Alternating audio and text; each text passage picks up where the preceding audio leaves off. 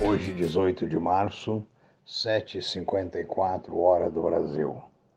Vamos, aqui é a professora Écio Flávio Lemos, é, para passar aos amigos que há pedido alguns dados sobre as probabilidades do mercado hoje. Eu digo probabilidade que, como vocês viram ontem, o mercado brasileiro previa uma baixa, nova, nova baixa, e, no entanto, mudou de rumo e tivemos uma alta. A Ásia terminou agora há pouco em alta. A Europa em alta. A previsão para os Estados Unidos, todavia, é de baixa. Só a, o índice Russell e os índices Dow Jones é que estão apontando para cima. O Russell porque ele envolve as small chips, ou seja, as ações baratas, a, a micro shares. O petróleo opera a, no momento estável em torno de 68 dólares a onça Troy.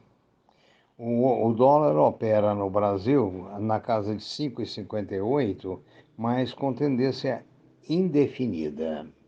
O ouro é negociado em leve baixa a 1,734 a onça Troy.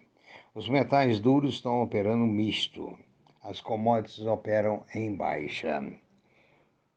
O Brasil ontem elevou a Selic, elevou a taxa de juros a fim de atrair capitais e melhor remunerar os capitais que já não estavam sendo é, atendidos corretamente com a taxa até então praticada pelo mercado, de vez que a inflação já inviabilizou essa taxa. Os bancos, as financeiras trabalham acima da Selic, obviamente. O... Nos Estados Unidos, o comentário forte é que só com a vacinação em massa a economia pode voltar a um normal, ou a um novo normal, ou um normal que seja normal dentro da nova conjuntura, que não será totalmente normal. É impressionante é que nos Estados Unidos, com toda a sua eficiência, até ontem só havia vacinado 12% da população, embora esteja anunciando que ah, essa vacinação ganhará galope, ganhará velocidade nos próximos dias.